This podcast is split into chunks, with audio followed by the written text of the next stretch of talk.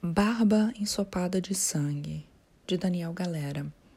Primeira parte, capítulo 2. O mar finalmente desponta no término da avenida principal da cidade. Uma lasca azulada e fria no fim da reta de asfalto que cintila sob o sol latejante da uma da tarde. É o dia do seu aniversário. Trafega em segunda marcha, janelas abertas e ventiladores ligados para arejar o interior do carro num dia sem vento. O zunido abafado dos ventiladores, misturado com o ronco tímido do motor 1.0 e a música do CD do Ben Harper. Quase parando antes do quebra-molas para não raspar o fundo do automóvel sobrecarregado. No porta-malas e no banco traseiro do pequeno Ford Fiesta, a duas malas de roupas, um aparelho de som com duas parcelas ainda a pagar, uma televisão de 29 polegadas, o PlayStation 2, uma mochila de acampamento cheia de pertences pessoais, um cobertor e um edredom de lã de carneiro cuidadosamente dobrados, sacolas de plástico contendo tênis e sapatos, CDs, apetrechos básicos de cozinha Guardou os álbuns de fotografias, a faca do churrasco que ganhou do pai, uma faca com cabo de couro de tatu e lâmina de aço que enferruja de tempos em tempos e precisa ser raspada com palha de aço e untada com óleo. A roupa de borracha especial para natação e a fotografia 20 por 25, enquadrada em moldura preta, registrando sua chegada no Mundial de Triatlo do Havaí um suporte agarrado com ganchos e correias à tampa do porta-malas sustenta a mountain bike, branca, deteriorada por anos de uso, um modelo já ultrapassado, com um quadro de alumínio grosso e pesado. Beta dorme enrodilhada no banco do passageiro, amolecida pelo sol forte e embalada por cinco horas de viagem na estrada. A cadela suspira com frequência, funga espirra de vez em quando, abre os olhos e volta a fechá-los sem trocar de posição. Comeu uma torrada de pão colonial com salame e queijo em Osório e um pastel de carne num posto de gasolina perto de Jaguaruna. Portanto, passa direto pelos restaurantes que vê pelo caminho e presta atenção, em vez disso, às agências imobiliárias com placas vistosas distribuídas pela avenida principal estão todas convenientemente fechadas a essa hora. Prossegue na direção do azul do mar em meio ao tráfego tranquilo de automóveis, no contrafluxo de pequenos grupos de pedestres letárgicos em trajes de banho, baratinados pelo sol, que rumam para restaurantes ou para casa carregando cadeiras dobráveis e bolsas de praia. Faz mais de uma semana que a quarta-feira de cinzas levou embora a grande massa de turistas, e os poucos que permaneceram ou chegaram agora ou comportam com a serenidade dos retardatários. A avenida principal termina numa curva para a direita e se transforma na beira-mar. Encontra uma vaga entre outros carros no estacionamento oblíquo de frente para a praia. O sol castiga a lataria do Fiesta. Dá a volta no carro e abre a porta do passageiro. Beta ergue a cabeça, mas não sai do lugar, como aconteceu nas três paradas que fez ao longo da viagem. Precisa erguer a cadela nos braços e colocá-la em pé no chão para que se anime a lamber a água morna despejada de um garrafão plástico de cinco litros dentro de um pote vazio de sorvete. Ele bebe os últimos goles do mesmo garrafão. Tira a camisa e os tênis e fica apenas de calção de banho. Tranca o carro e desce a rampa de cimento ao lado do restaurante Embarcação até a areia da praia, carregando Beta. Grupos de turistas pós-temporada se esbaldam na areia espaçosa. Aborda uma mulher que está fumando e lendo um livro sozinha embaixo de um guarda-sol. A capa do livro é roxa. Seus joelhos são escuros, as unhas do pé estão pintadas de esmalte perolado e ela tem uma correntinha dourada muito delicada no tornozelo. O guarda-sol é azul, com o logotipo de uma empresa de seguros, e a porção de sol que atravessa dá um tom esverdeado às suas pernas expostas. memoriza tudo isso para lembrar dela depois. Oi, se importa de cuidar um pouco do meu cachorro? Ela ergue os óculos escuros e lança um olhar demorado para o animal que ele carrega nos braços. Ele não anda? Ela anda, mas está meio cansada. Se eu puder colocar ela na sombra do guarda-sol, ela vai ficar deitada sem se mexer até eu voltar. Tá bom, deixa ela ir. Mas não vou correr atrás se ela fugir. Ela não vai fugir. E se fugir, pode deixar. Eu busco depois. Como ela se chama?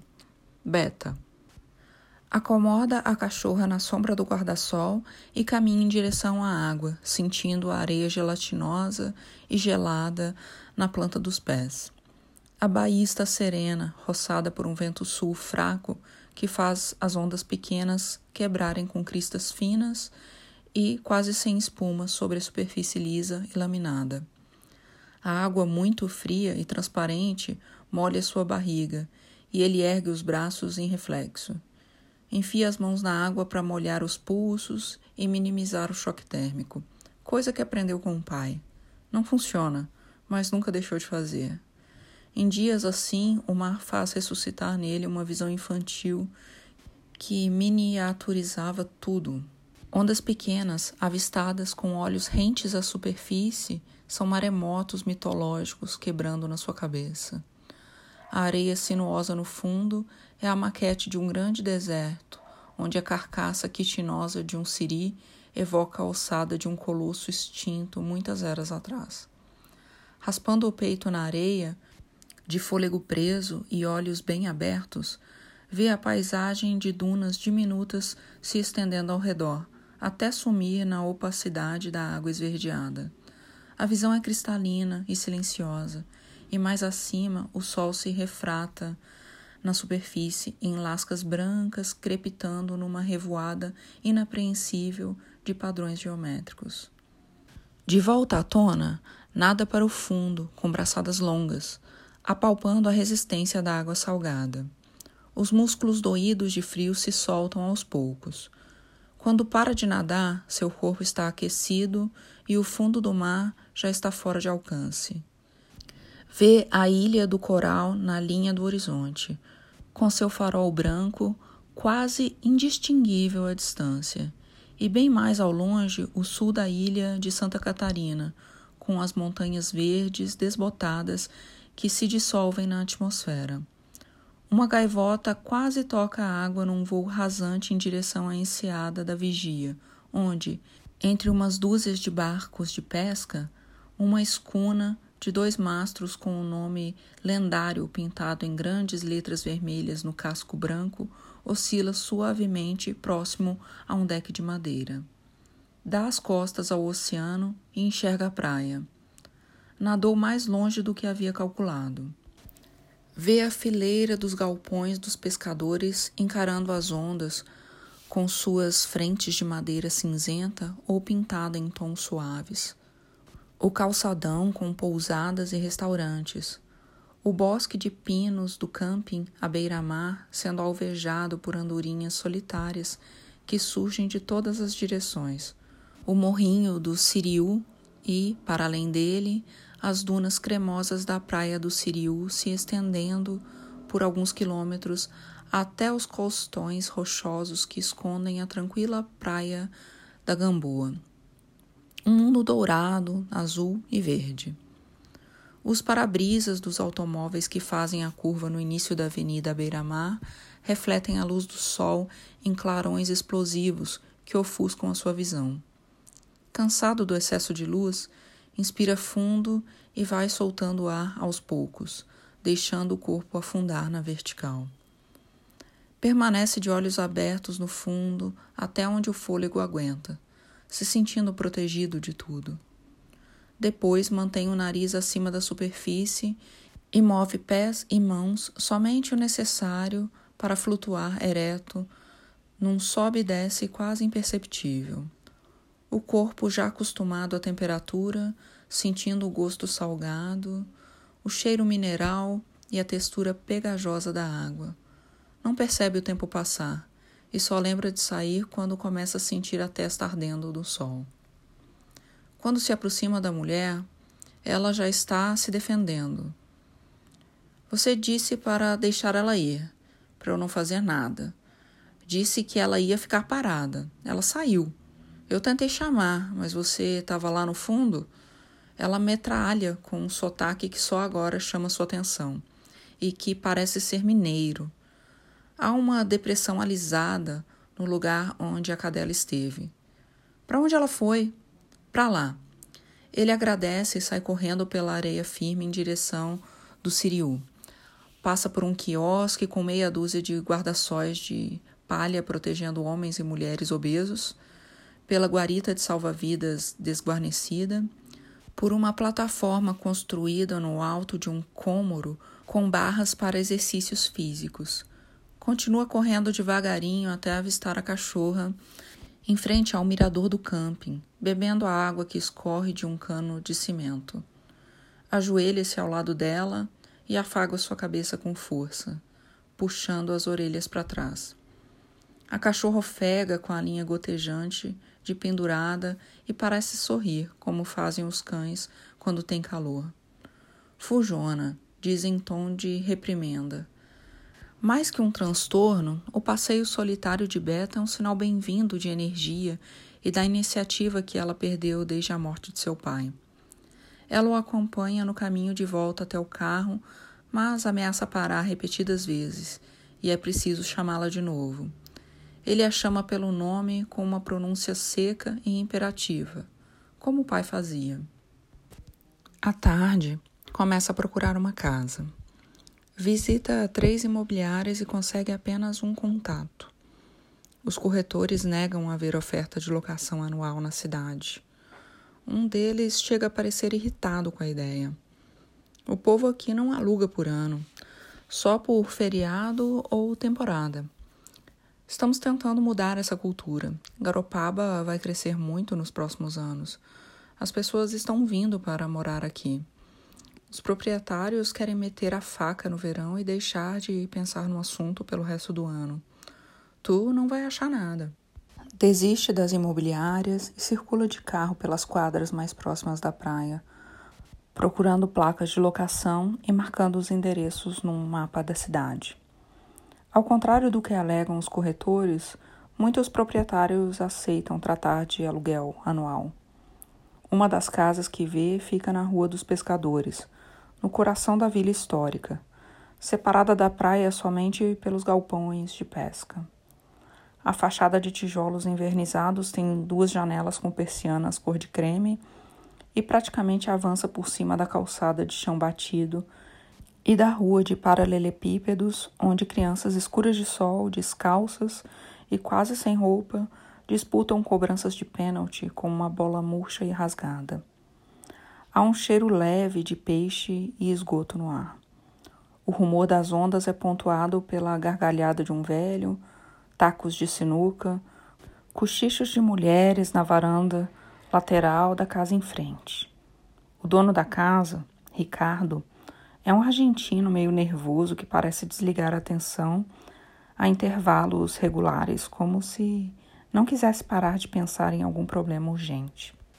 Deve ter uns quarenta e poucos anos e possui olhos aguados e uma barba grisalha por fazer. Percorrem o acesso para automóveis até os fundos da casa, onde fica a porta de entrada. A churrasqueira de tijolos chamuscados empilhados no chão aparenta ter sido erguida há muitos verões. Todo o pátio é coberto de cimento ou brita. O piso e as paredes da varanda são de um azulejo esbranquiçado, horrendo, que remete a frio e morte. A casa é arrumadinha por dentro, mas escura demais, mesmo com as janelas abertas. Os ruídos da tarde calma reverberam nos cômodos e permitem imaginar a sinfonia infernal dos dias mais agitados.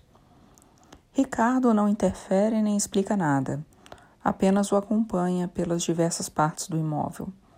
Parece impaciente. Quando estão saindo, pergunta em portunhol desleixado por que ele está se mudando para Garopaba. Diz que deseja apenas morar na praia e o argentino retruca que sim, naturalmente, Todos querem morar na praia. Mas por que ele quer morar na praia? Programado internamente para desconfiar de argentinos, como tantos gaúchos, ele ignora a pergunta. Quando termina de trancar a porta, Ricardo pergunta se ele surfa. Responde que não. Pergunta se ele pretende aprender a surfar. Responde que não. Pergunta se veio abrir um negócio. A princípio, não. O argentino dá uma boa olhada nele. Assim que é uma mulher. Que? As pessoas vêm por el surf ou olvidar mulher. Solo isso. Eu só quero morar na praia. Sim, sim, seguro. Há quanto tempo tu mora aqui? Quase dez anos. E por que veio para cá? Para olvidar uma mulher. Conseguiu? Não. Vai alugar a casa? Não, achei escura demais. Escura, verdade. Oscura mesmo. Bueno, boa sorte. Estaciona o carro na garagem do Hotel Garopaba e paga 30 reais a mais para fazerem vista grossa para o cachorro. Fica deitado na cama enquanto anoitece lá fora. Tem o cochilo interrompido duas vezes por telefonemas que procura apressar ao máximo, pois seu celular é de Porto Alegre e o homem está devorando os créditos. Os amigos lhe desejam parabéns pelo aniversário e força para enfrentar a perda do pai, sem saber que ele já não vive na capital gaúcha que foi embora sem avisar muita gente. Detalhe que ele próprio omite, pois sabe que não tem ainda respostas ou paciência para as perguntas que lhe fariam. Acorda com fome e a sensação de enclausuramento. Deixa a cachorra com ração e água no quarto e sai andando em busca de um restaurante. Leva consigo o mapa da cidade para marcar a posição de lugares e pessoas relevantes uma medida preventiva contra o esquecimento patológico com o qual aprendeu a lidar desde criança. Passa por dois bares ofertando bauru e x e por um buffet de sorvetes e pratos quentes. Uma pizzaria da avenida principal está com promoção no rodízio. As belas mesas redondas de madeira estão quase todas ocupadas, e um trio de garçonetes desliza com calma servindo os clientes matizados por luminárias orientais coloridas em formato de vaso e estrela.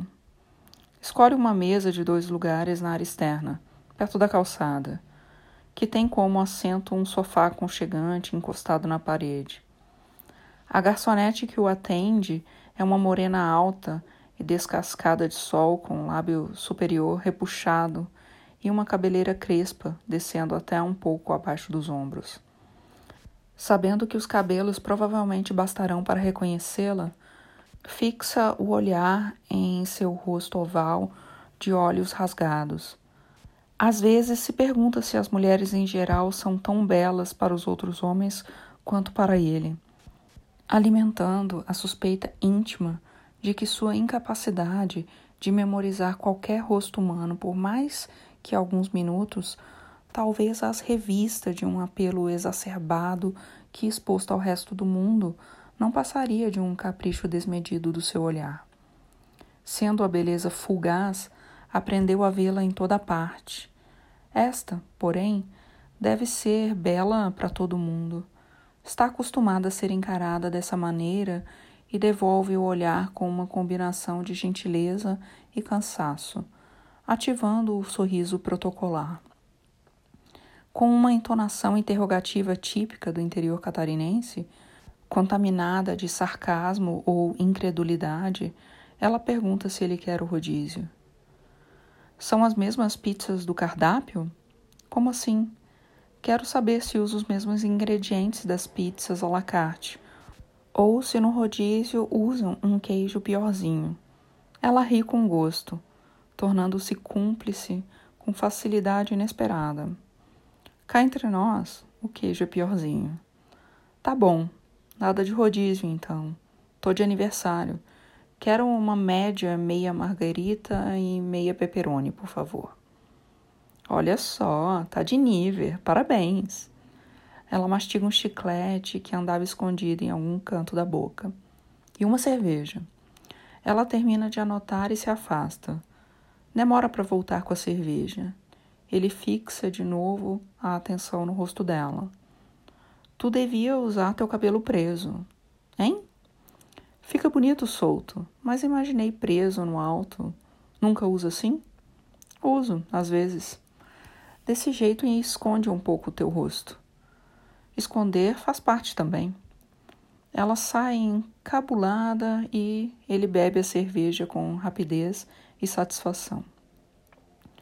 Mais tarde, perambula de barriga cheia pela avenida principal e pelas transversais, marcando no mapa uma cafeteria, uma ferragem, uma lavanderia expressa, uma parrila uruguaia, até se dar conta de que boa parte daquele comércio é transitório e nasce e morre ao sabor das temporadas de verão. Reparando bem, muitas lojas já fecharam após o carnaval e algumas estão com as vidraças cobertas de papel pardo ou papelão. Um aviso escrito à mão numa sorveteria artesanal informa que o estabelecimento seguirá funcionando durante o inverno em outra rua. Tudo que não é verão é inverno. Um cartaz na porta da lavanderia avisa que ela só reabrirá em dezembro. Uma livraria, uma loja de conveniência e várias lojinhas de roupas femininas parecem estar operantes, mas já fecharam as portas por hoje. Um posto telefônico está expulsando os últimos clientes dos terminais de acesso à internet. O povo ainda bebe cerveja nas lanchonetes e há uma carroça de cachorro-quente no estacionamento do supermercado, com clientes sentados em banquinhos de plástico na calçada, abocanhando sanduíches. Há um pub em estilo europeu chamado Al Capone. Adolescentes fumam e gritam nos gramados das casas de veraneio vazias.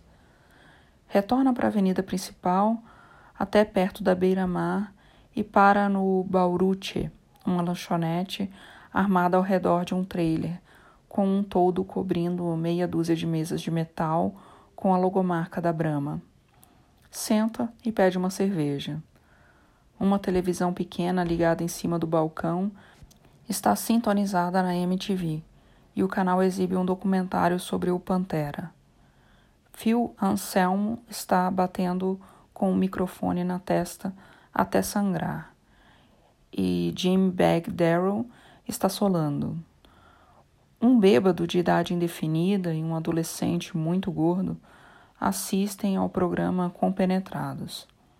Em outra mesa, um velho e dois jovens de boné, com pinta de nativos, bebem cerveja e conversam sem muita animação. O velho fala sozinho, relaxado na cadeira, enquanto os mais novos escutam. 90% da maldade do mundo é o rico que paga o pobre fazer, diz. Os rapazes concordam com a cabeça. Um guri de uns 10 anos, filho do dono da lanchonete, vem limpar sua mesa sem necessidade. Passa o paninho com eficiência ostensiva, tirando e colocando a garrafa no lugar. Ele agradece. O piá larga um de nada e volta correndo para o lado do balcão. Esse guri implora para trabalhar, diz o pai no balcão. Nunca vi nada igual.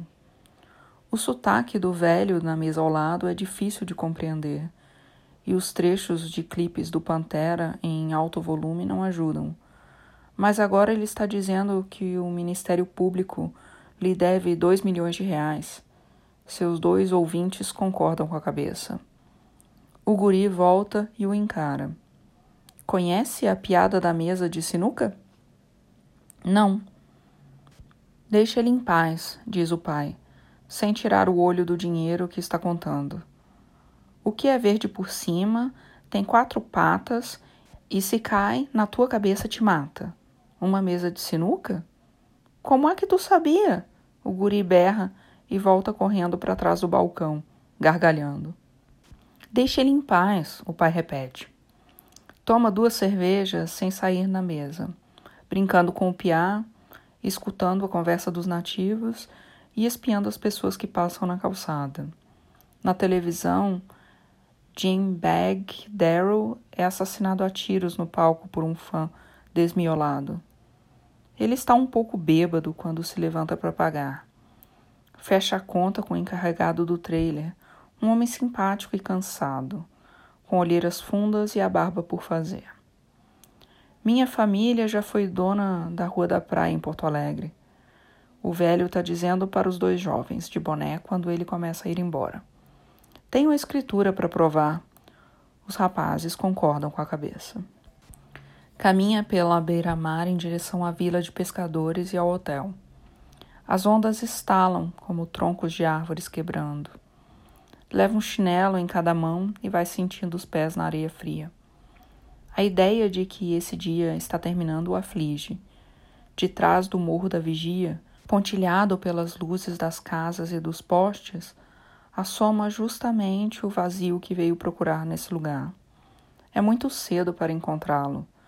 Tinha fantasiado uma busca duradoura ou mesmo infinita, e é frustrante ser lembrado tão cedo daquilo que prefere continuar fingindo não saber. Que a sensação de vazio que cobiça está dormente dentro dele e que ele a arrasta consigo para onde vai. É como uma festa surpresa anunciada com antecedência ou uma piada explicada antes de ser contada. Lembra da piada do guri no bar. Não tinha rido na hora, mas agora ri, absurdamente. A cachorra comeu a ração e bebeu toda a água. Repõe a água enquanto ela o observa deitada em seu tapetinho de estimação, sobre as lajotas grudentas do quarto de hotel. Escova os dentes e se atira na cama só de cueca. O quarto tem cheiro de cimento e amaciante de roupas. Escuta as ondas quebrando a duzentos metros dali. Escuta motos aceleradas e o silêncio predominante. Levanta de novo e veste a calça, os tênis e uma camiseta limpa. O relógio público do calçadão diz que passa um pouco da meia-noite. Caminha apressado até a pizzaria. Duas mesas ainda estão ocupadas por clientes que apenas fumam e insistem nas últimas bebidas. Os funcionários estão aglomerados no pequeno interior do restaurante, impacientes, olhando para a rua e roendo as unhas.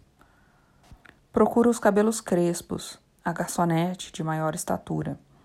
Devia ter perguntado seu nome. Há cabelos crespos de sobra por aí. Em sua lembrança, agora, o rosto dela é uma caricatura quase abstrata de pinceladas aguadas, mas ele a reconhece pela postura. Está do lado de fora, mais ao fundo, semi-oculta na penumbra da pequena galeria de lojas fechadas, tentando desmontar uma mesa dobrável. Alguma coisa não está encaixando bem. Ele se aproxima e a aborda com timidez. Não sobrou nada daquela impetuosidade momentânea de cliente cantando a garçonete. Tinha achado ela bonita. Esse fato permanece. Mas o conteúdo da beleza tinha se perdido e agora é recuperado. É como se a visse pela primeira vez. Ela sorria ao vê-lo. Todo mundo percebe quando é reconhecido, mas a necessidade fez com que ele refinasse essa habilidade acima da média. Uma expressão de reconhecimento já pode conter tudo que ele precisa saber. Ei, quer fazer alguma coisa depois que sair daqui? Quer tomar uma cerveja? Enquanto pensa um pouco, ela consegue finalmente dobrar a mesa. Tem uma festinha hoje no Pico. Pico? Pico do Surf, não conhece? Não, cheguei aqui hoje, não conheço nada. Lá no Rosa. Tinha combinado com umas amigas lá, mas estou sem carona. Eu tenho carro, quer carona? Ela se chama Dália e pede que venha buscá-la em meia hora. Ele volta correndo ao hotel, toma um banho rápido e depois vai até o estacionamento adjacente. Fica parado um tempo olhando o carro ainda carregado com seus pertences. Tira a outra mala de roupas, a televisão, a sacola com o videogame, uma caixa com documentos e qualquer coisa de valor que esteja à vista e leva tudo para o quarto. Precisa fazer três viagens. Beto está dormindo e não acorda. Está atrasado e suado quando gira a chave na ignição. O carro está com cheiro de cachorro. Dália está fumando em frente à pizzaria fechada, acompanhada por um rapaz de boné e bermuda de surfista. Ele vem junto? Acho que não tem espaço no banco de trás. Ela abre a porta, senta e diz que o rapaz só estava fazendo companhia até ele chegar. Ele já esqueceu o rosto dela de novo. Não consegue vê-la direito no curto instante de um beijo na bochecha. E agora ela fica olhando para frente, revelando apenas o perfil. Preciso passar em casa rapidinho, tá? Para me arrumar, se tu não te importa. Ela o guia por ruas internas de pavimentação irregular ou chão batido que dão acesso a bairros mais antigos da cidade. Cães enormes e ciclistas céleres se deslocam por essas ruas noturnas com iluminação pública apenas ocasional. Tudo está apagado, com exceção de alguns botecos. As casas dormem e os morros cercam a cidade com vultos impotentes. O rádio toca reggae baixinho. Ela fala sobre sua rotina na pizzaria e ele explica que as tralhas no banco de trás ainda são parte da mudança que trouxe de Porto Alegre. Entram numa estrada de terra e depois num acesso de trilhas de pneus em meio ao capim. Um poste ilumina troncos de árvores antigas e as fachadas de quatro ou cinco casas. Ela aponta para uma das casas e ele estaciona. Espera aqui, tá? Já volto. Ela demora quase uma hora. Espera sem sair do carro, investigando as estações de rádio. Sabe esperar.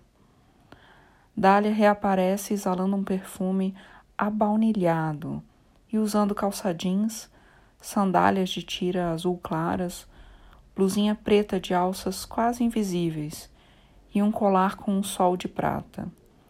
Seus cabelos estão estrangulados por um elástico branco no alto da cabeça, brotando como um coral negro. Seus lábios estão brilhando. Deixa eu te ver, ele diz, e ela o encara. No caminho, ela pede para passar no posto de gasolina. Volta da loja de conveniência com uma cerveja e um chocolate. Ele aceita um gole e uma mordida. A estrada está vazia e ela gosta de falar. Tem 22 anos, nasceu e viveu até a adolescência em Caçador, onde se planta muito tomate, e pretende se mudar para Florianópolis em julho para fazer faculdade de naturologia. Não se interessa muito pelo fato dele ser professor de educação física, mas aprova com entusiasmo sua mudança para Garopaba. Tu vai ser feliz aqui. Todo mundo é feliz aqui. Esse lugar é lindo demais. Eu sou muito feliz aqui. Pode fumar beck no teu carro?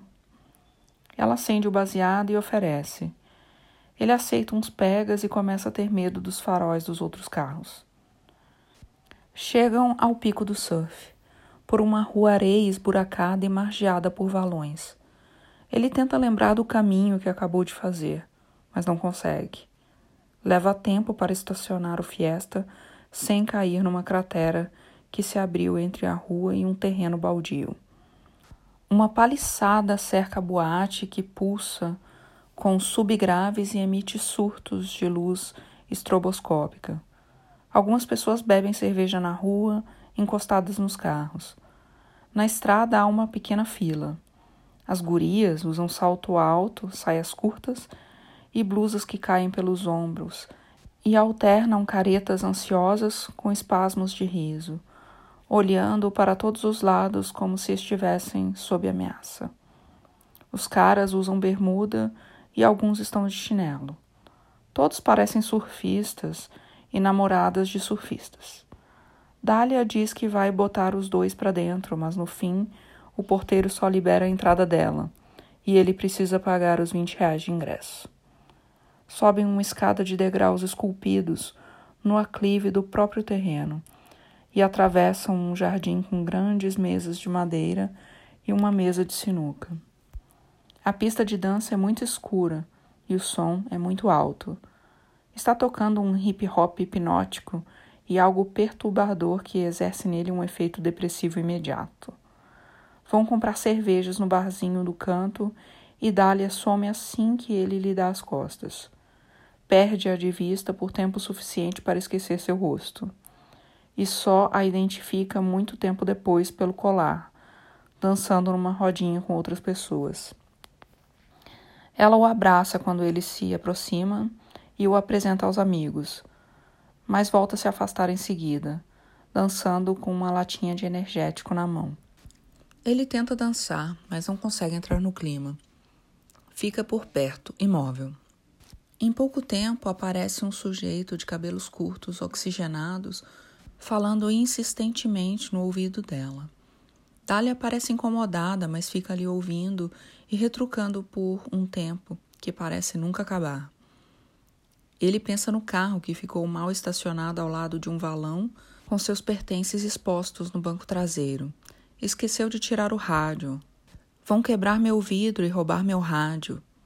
Compra mais uma cerveja. Tem a impressão de estar ouvindo a mesma música desde que entrou. Os cabelos presos de Dália ressurgem na sua frente e ela reclama do cara com quem estava conversando. Seu hálito quente e mentolado por chiclete sem açúcar tem efeito calmante. Meu Deus, que cara sem noção, ela desabafa. Fica aqui comigo, que ele não vai te incomodar, ele diz. Ela o envolve com braços compridos e agitados, dançando, e pergunta se ele quer tomar uma bala, porque ela acabou de tomar uma. Um amigo vende por 30 pila. O suor dela é visível na clavícula e no trapézio. Encosta o nariz em seu pescoço e inspira o cheiro azedo da pele misturado ao perfume doce.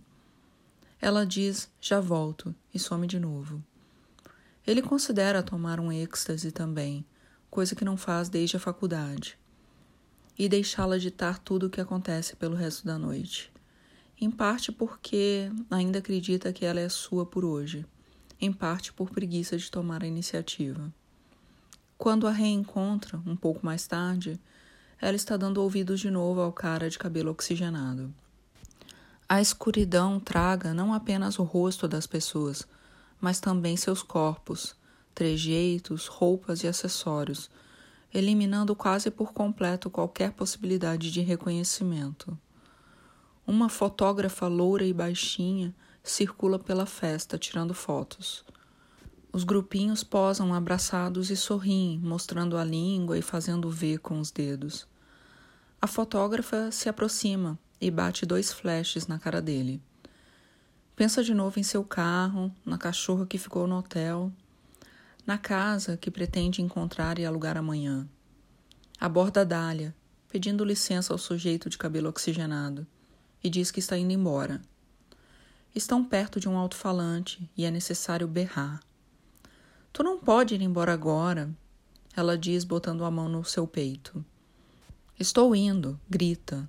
Não gostei daqui, tenho que procurar casa amanhã cedo. Mas eu preciso de carona para voltar, ela diz já meio irritada. Então é agora. Porra, cara, ela protesta. Tá bom, vai embora, eu dou um jeito mais tarde. Que chato que tu é.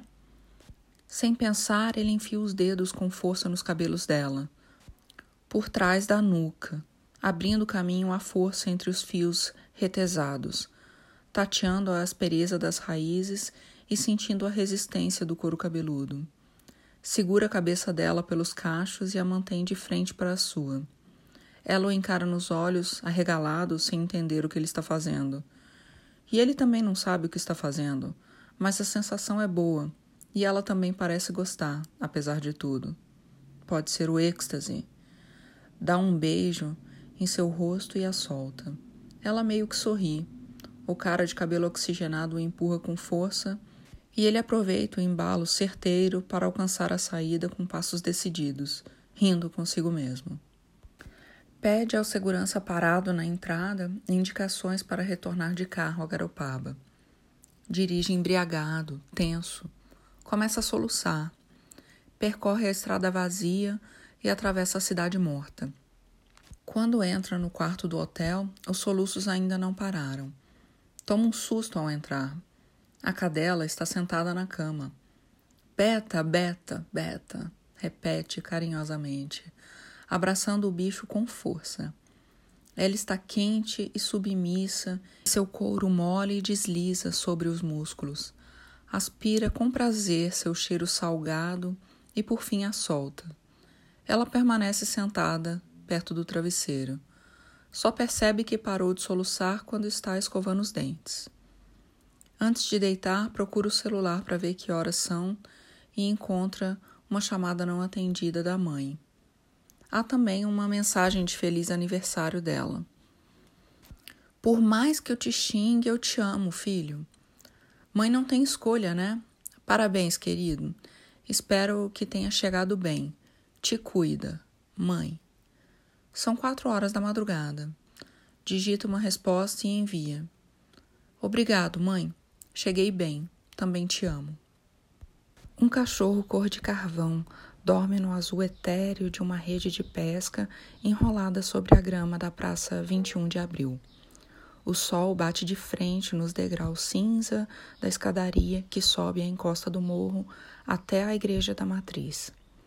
A ladeira de paralelepípedos curta e íngreme ao lado da igreja passa por um galpão de barcos e por uma casa de madeira pré-moldada acena para a velhinha marrom que toma sol na varanda sentada numa cadeira de praia colorida. O vento nordeste salgado tumultua as árvores e as ondas. Nuvens esparramadas avançam em formação do mar para o continente, como um exército em transe. A ladeira faz uma curva à esquerda, passando em frente a um predinho do século XVIII, com paredes brancas descascadas e janelas recém-pintadas de azul cobalto. Uma loja de artesanato exibe tapetes de pano listrados, embarcações em miniatura e cestos de vime empilhados na soleira da porta e nos peitoris das janelas.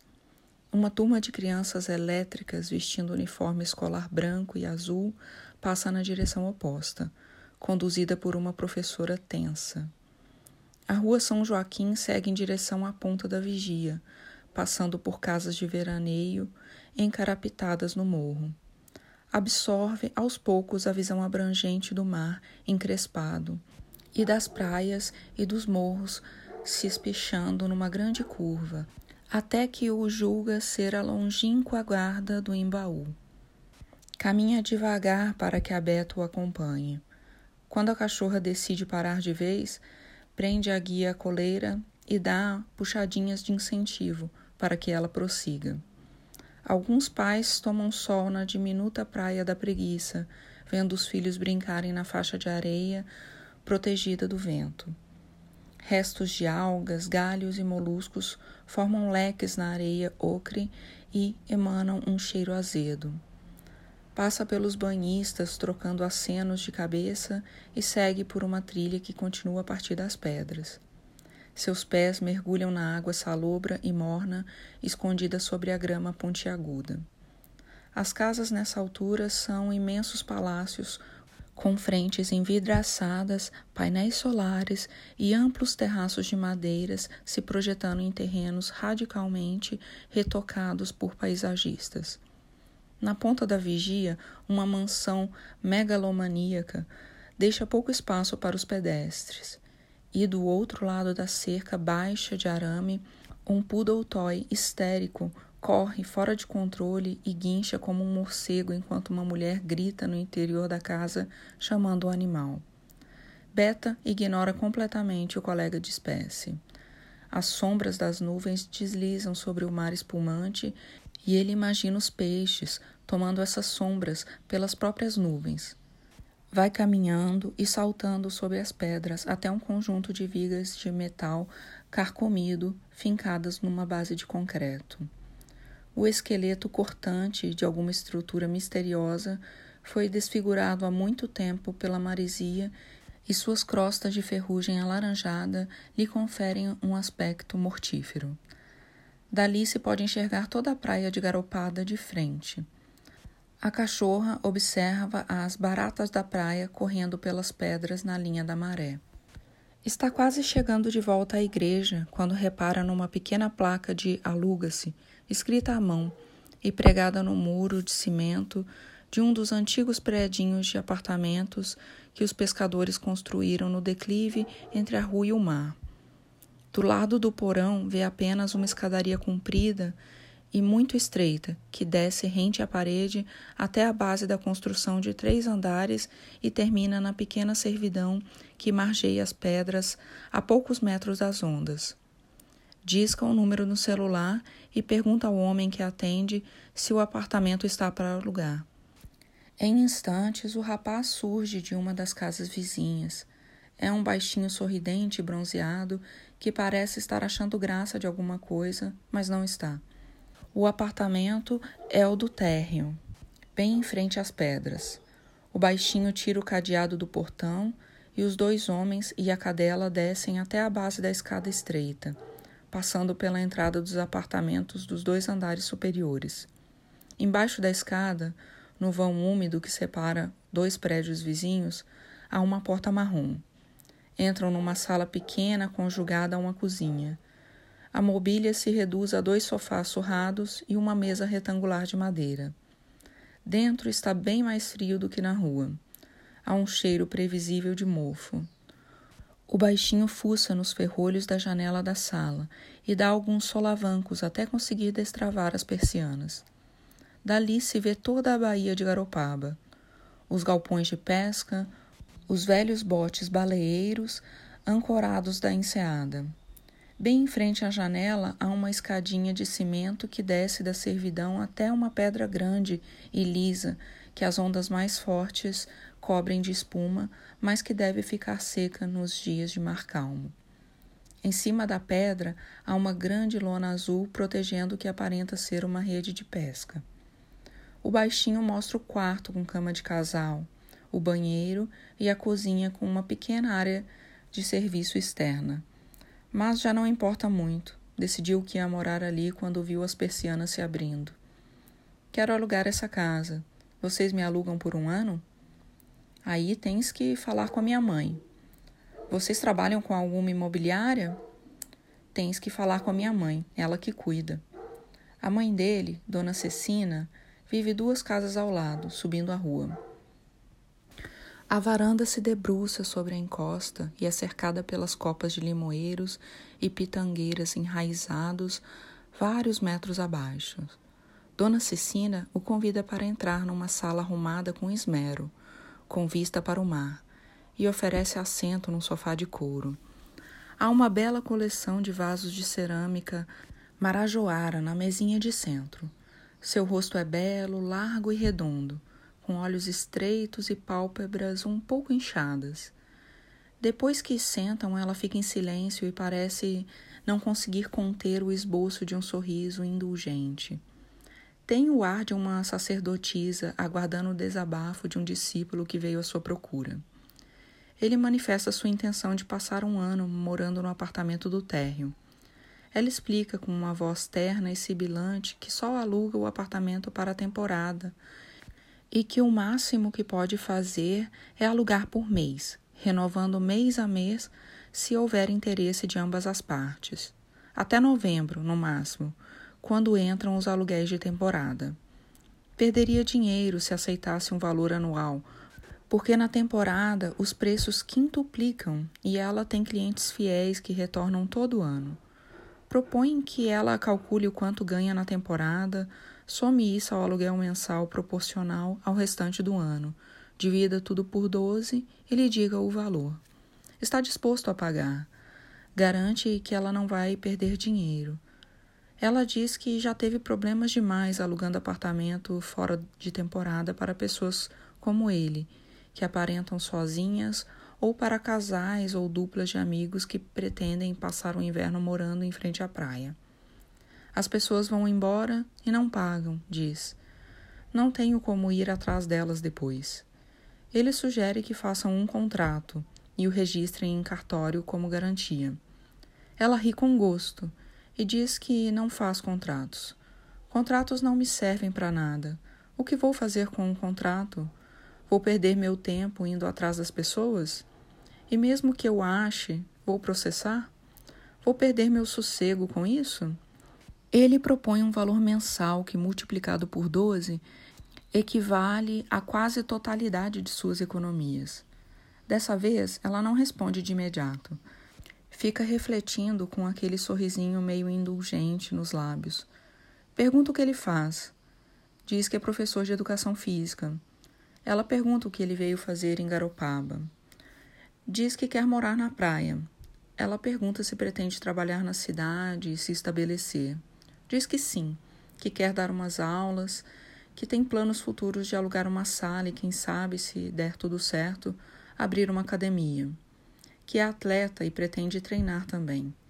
Que nadar no mar é sua maior paixão e que o apartamento dela fica a cinco metros de distância da piscina de seus sonhos. Dona Cecina conta que no ano anterior dois amigos alugaram esse mesmo apartamento por um ano. Eram surfistas e pretendiam surfar e se estabelecer em Garopaba e abrir uma pousada. Desapareceram quatro meses depois, com aluguel atrasado, deixando o apartamento completamente destruído. Quebraram móveis e paredes. Tinha fumaça de maconha o dia inteiro. Os vizinhos escutavam as brigas e gritos quase todo dia.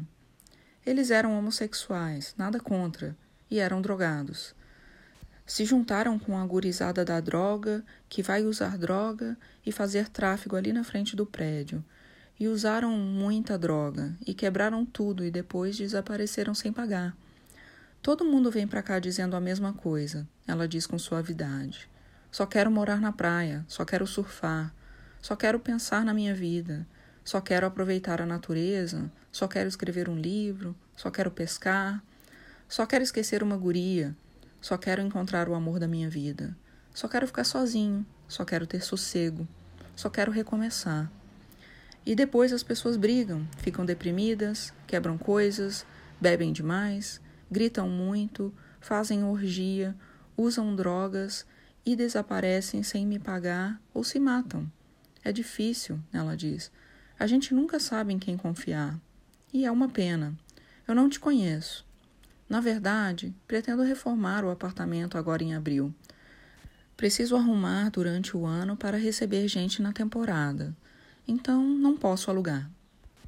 Eu não uso drogas, não causo problemas, vou morar sozinho com meu cachorro e sou sossegado. Eu sei, mas é que vou reformar o apartamento. Agradece a atenção dela, se despede e vai embora.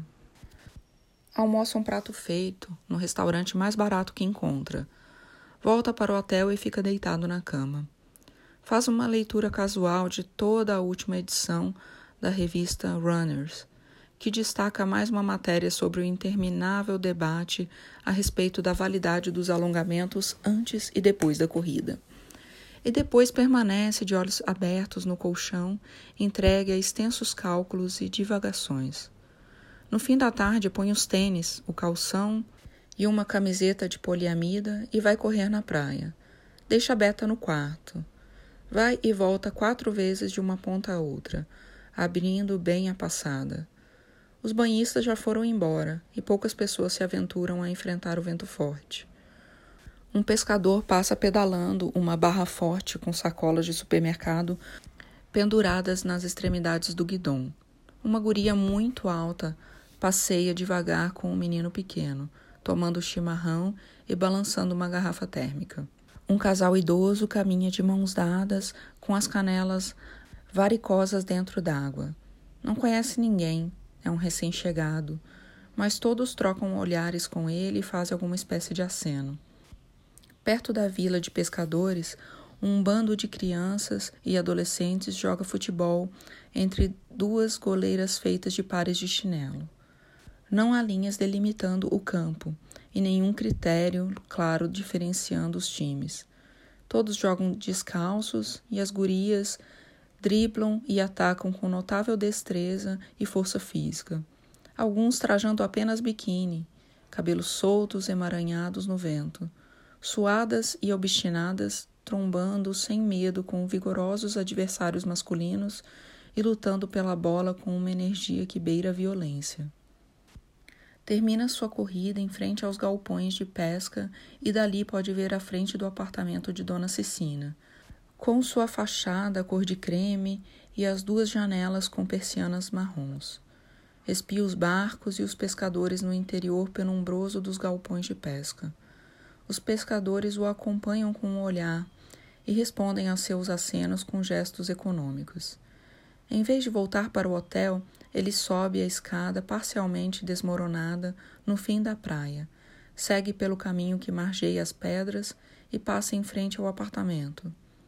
Fica algum tempo olhando para as persianas fechadas e depois senta num dos últimos degraus da escadinha de cimento que desce até as pedras. Gaivotas alçam voo e se deixam carregar pelas rajadas. Descansa. Um pequeno barco a motor entra na enseada e ancora. Um bote vem buscar seus dois tripulantes. Ele se levanta e vai bater à porta de Dona Cecina. Ela ri ao vê-lo de novo em tão pouco tempo, desengrenhado pela corrida e com o rosto coberto por uma fina crosta de sal. E se eu pagar tudo adiantado? Tudo o quê? O aluguel, o ano todo, aquele valor que ofereci só que tudo de uma vez, hoje mesmo. Posso dar um cheque à vista. Ela ri, leva a mão à boca, olha para dentro de casa e balança a cabeça. Ai, ai, ai. Se eu for embora ou quebrar as coisas, vai estar pago. A senhora não corre nenhum risco de ter prejuízo. Mas é bem doido. Ele ri junto com ela.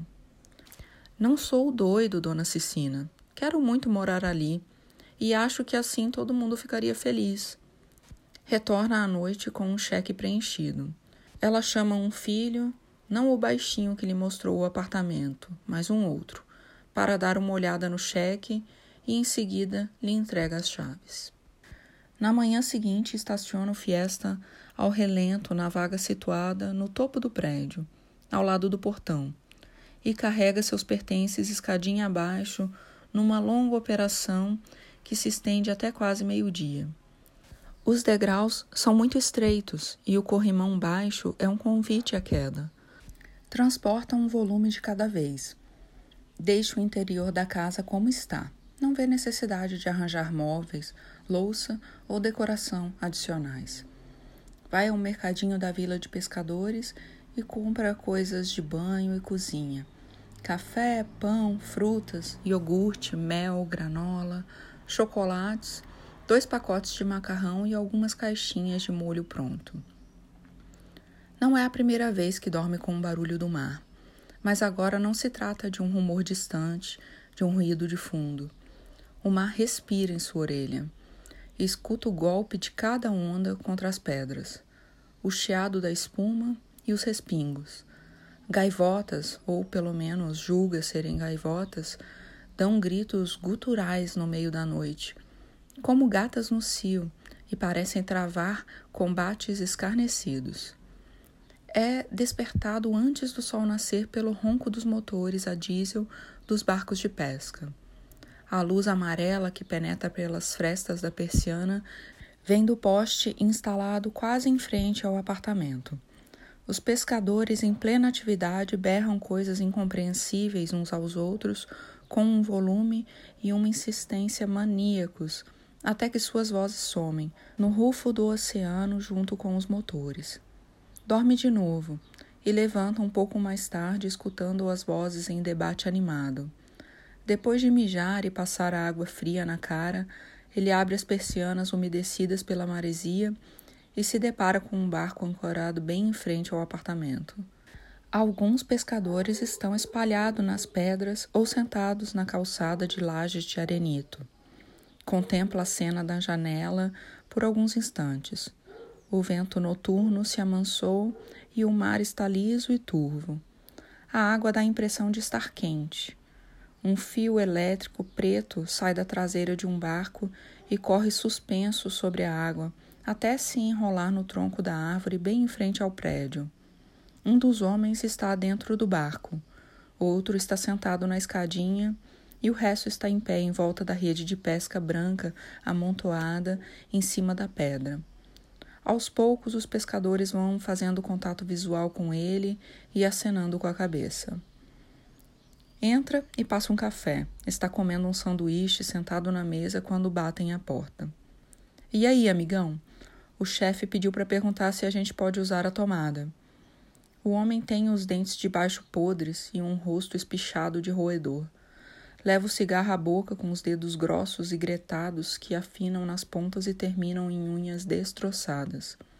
Com a outra mão, ele mostra um plugue com dois pinos enferrujados. É muita fita isolante preta remendando a coisa toda. É a ponta do fio elétrico que está saindo lá do barco. É para ligar a solda, o homem diz ao perceber sua hesitação. Estamos fazendo um conserto ali no motor do barco. Tudo bem, pode usar essa tomada aí.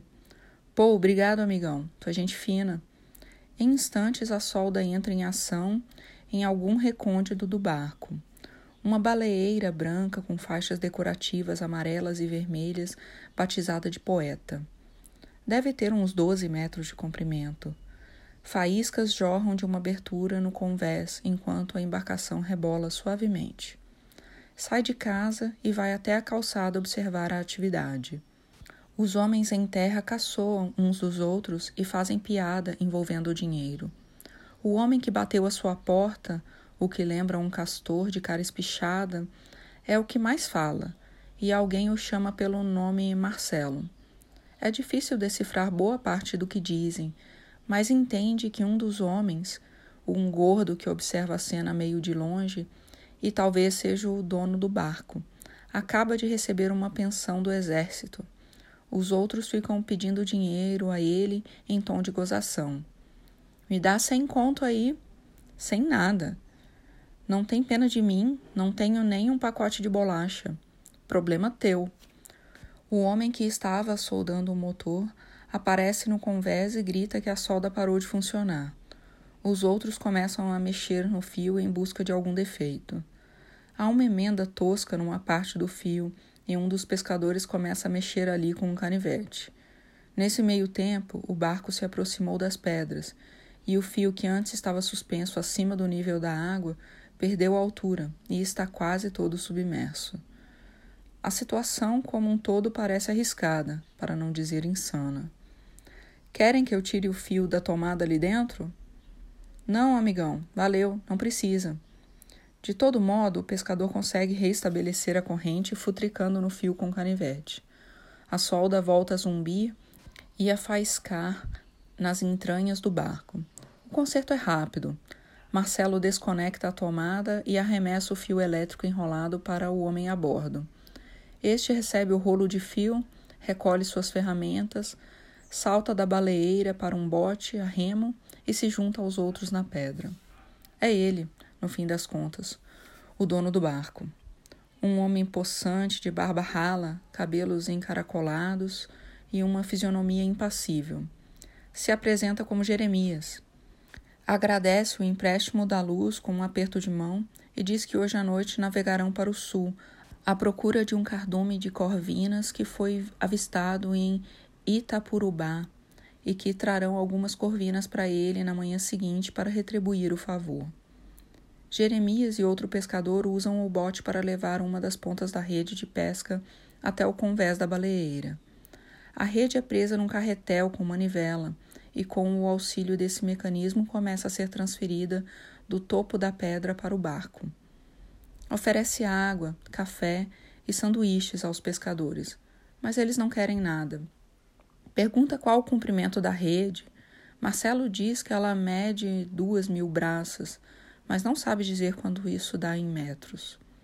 Um jovem de olhos claros, que estava calado até o momento, diz que dá cerca de dois quilômetros e meio.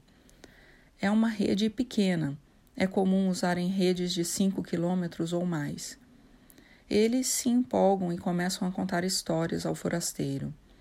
Ano passado, esse barco voltou tomando água nos olhos, onze toneladas de corvina. Estava tão baixo que entrava água por cima e tinha que ir secando com balde. Todos eles fumam, segurando cigarros de marca barata com a ponta dos dedos e, quando não estão tragando, mantêm as mãos atrás das costas, como se quisessem esconder que são fumantes. Vestem blusas de moletom desbotadas e botas de borracha ou tênis esgarçados. Tás morando aí? Marcelo pergunta, acenando com a cabeça. Me mudei ontem. Surfista? Não. O que, que houve então? Divorciou? Só queria morar na praia mesmo. Ah, faz bem, porque a vida aqui é muito boa. E isso aqui é lindo demais. É mesmo. É um sossego só. Ver o mar de manhã. Não tem preço. Só gente boa aqui. Sabia que nunca mataram ninguém aqui em Garopaba? Nunca? Já morreu muita gente, claro, mas assim de assassinato nunca. É muito sossego aqui. Quase não tem violência. Duvido que nunca tenham matado ninguém. Marcelo não responde. As marolas fazem cócegas no ar parado. Ouvi dizer que meu avô morreu aqui. Como ele se chamava? Chamavam ele de Galdério. Ninguém diz nada de um jeito que diz muita coisa. Decide insistir. A história que eu sei é que mataram ele aqui. Aqui? Como é que pode? Acho que não. Mas foi o que meu pai disse. Galdério é? Gaúcho é coisa que não falta por aqui. O jovem, de olhos claros, curva o canto dos lábios num sorriso privado e segue observando o mar. Meu vô mergulhava para pescar garupa. Nunca ouviram falar dele?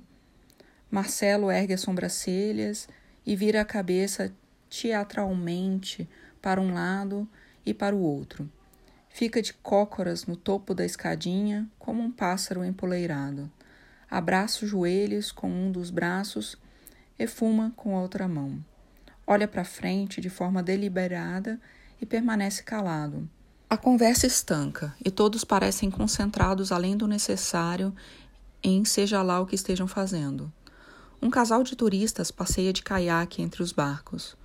O homem parando a curtos intervalos para esperar a mulher que fica para trás. Uma nuvem cobre o sol. O tempo está fechando. Tu é de Porto Alegre? Marcelo rompe o silêncio. Sou.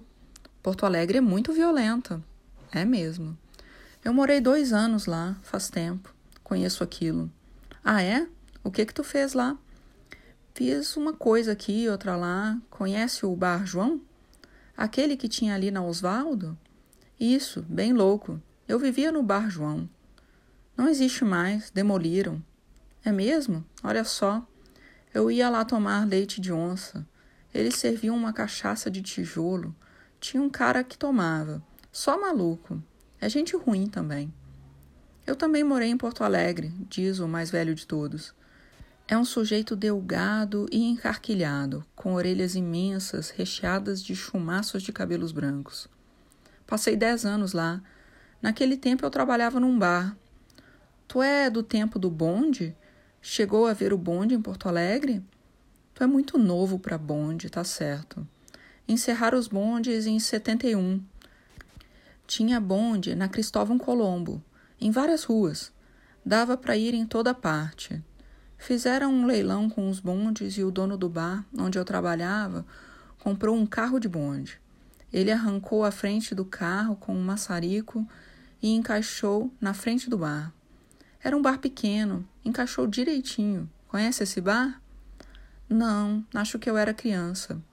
O velho não continuou a história. Há um silêncio anticlimático.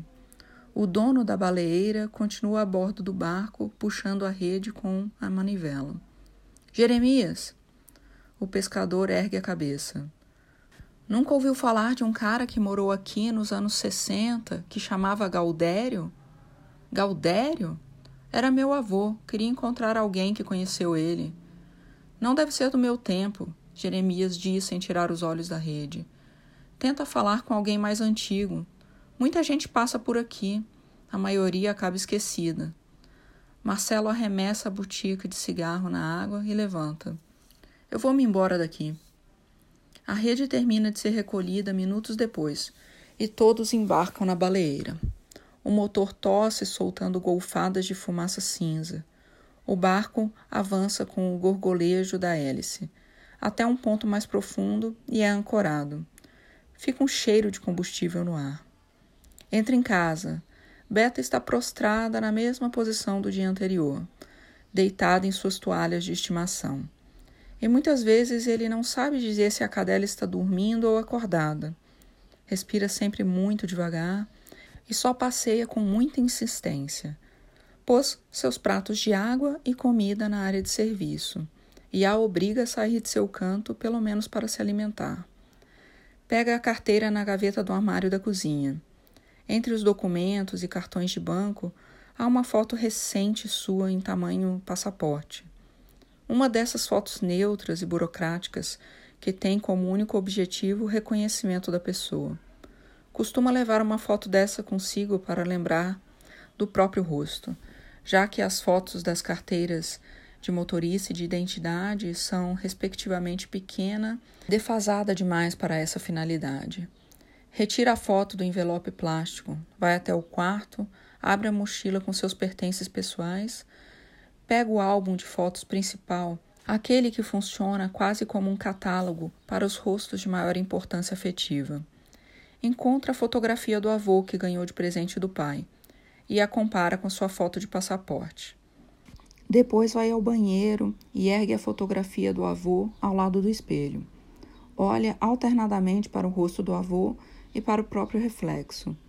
Passa a mão na barba que está crescendo em seu rosto desde que conversou com o pai pela última vez. Encontra uma tesoura cega e meio enferrujada na gaveta dos talheres. Recorta com dificuldade o retrato do avô até reduzi-lo ao tamanho aproximado de uma carteira de identidade e guarda o recorte no envelope plástico da carteira, no mesmo lugar onde até então guardava a própria foto. Adendo. Ele veio. Tinha chegado antes de mim. Acabou de ir embora. Nunca vi teu irmão desse jeito. Parecia apavorado. Tava com medo de te ver, é claro. Ele ficou um tempo ali no caixão. Claro que não chorou, teu irmão não chora. Tu conhece bem. Só queria saber se eu sabia que hora tu ia chegar e se ela ia vir junto contigo. Eu disse que ela não vinha, mas o problema não é ela, é tu que ele não quer ver. Ele disse: Mãe, não posso ficar. Vou bater nele quando ver. E eu disse: O pai de vocês está morto ali. Chega de ser criança. Tu tá quase fazendo 33 anos. Faz isso pelo teu pai. Ele ia querer que vocês fizessem as pazes. O teu irmão só sorriu. Não sei porquê. Não entendi, mas ele e teu pai sempre tiveram uma coisa só deles vai entender. Ele estava com a Beta dentro do carro. Não faço a menor ideia, Dante. Também acho estranho demais, mas tenho medo até de perguntar. Tinha um bilhete do teu pai. Ele deixou a casa para mim, um dinheirinho para vocês. A gente vai ver o testamento amanhã. Ele não tinha mais nada. É incrível. Torrou tudo. E agora demora porque tem uma burocracia. Nada. Ah, tem a previdência privada também, que passa para vocês dois. É um bom dinheiro. Tava escrito assim sobre a casa: Faz o que tu quiser com ela, Sônia. Mas eu sei que tu vai vender e dividir entre os príncipes. É o que vou fazer, é claro. Faz tanto tempo que amei esse homem e a gente brigou tanto tempo depois que nem lembro como foi mais. Mas teu irmão ficou aí uns 15 minutos Falou com o tio Natal, com o Golias, que está ali. É o único dos colegas antigos do teu pai que eu aturo também. Falou com aquela mulher ali que eu não sei quem é. Foi uma namorada dele? Sabia. Olha só para a cara dessa piranha, toda repuxada. Vai aparecer umas quantas aí. Vai espirrar veneno para todo lado e elas vão me tratar como se eu fosse um bagaço de bergamota, hein? Ele não fez mais nada. Chegou, olhou o caixão e foi embora. Não, filho. Quer dizer, ele disse que tinha que falar comigo outra hora, porque ia se mudar. Vai sair de Porto Alegre, não sei ainda. Ele só queria ir embora daqui. Fora o minuto que passou ali no caixão, ficou olhando para o portão o tempo todo. E aí veio e me disse: Tenho que ir. É melhor eu ir. Me abraçou e foi. Mas eu tentei. É o velório do teu pai, eu disse. Deixa de ser criança. Vai ficar péssimo para mim para ti, mas ele pegou e foi. Acho que só veio por minha causa. Se não viesse, iam cobrar de mim. Ficou só o tempo de ser visto, mas saiu desse jeito. De que adianta? Família nunca foi nossa especialidade. Só tu mesmo, querido. Tive tempo de apresentar o Ronaldo para ele. Já vou te apresentar também. Ele saiu para estacionar o carro em outro lugar. Ficou com medo de levar multa ali na lombada. Tem parquímetro. Ah, eu tô feliz, sim. Tu acha? Eu tô velha. Isso sim. Só porque eu sou sua mãe. Mas pode ser. Ficar de bem com a vida melhora a cara da gente. É uma tragédia isso do teu pai. Mas a gente estava tão distante, fazia tempo. Eu achava que ele ia morrer de infarto ou algo assim qualquer hora. Se estragou a vida toda, como tu sabe. Mas uma coisa dessas, com essa idade, para que fazer isso com 64 anos? E desse jeito horroroso, podia ter. É, não dá para saber. Agora foi. É. Concordo contigo, querido. Sim, tá tudo certo. Não, deixa teu irmão em paz. Vai ser pior. Deixa ele quieto. Ele não quer te ver. Se não quis te ver hoje, não vai querer te ver nunca mais. Eu acho também, mas é assim. Acho que tu sofre mais do que ele, querido. Sim, eu sei. Mas não vamos falar disso agora, tá? Vem cá. Deixa a mãe te dar um beijo. Eles parcelam o serviço em quatro vezes. Essa funerária é boa. A gente bota no papel depois. Olha ali, o Ronaldo tá vindo. Eu tô tão feliz com ele. Tu tem que ir nos visitar também. Isso. Fica perto da Assis Brasil. São Paulo não é tão longe. Para descer aqui é um pulo. Vocês têm que vir mais, tá? Vem visitar tua mãe mais vezes. Ronaldo, esse é meu filho mais velho.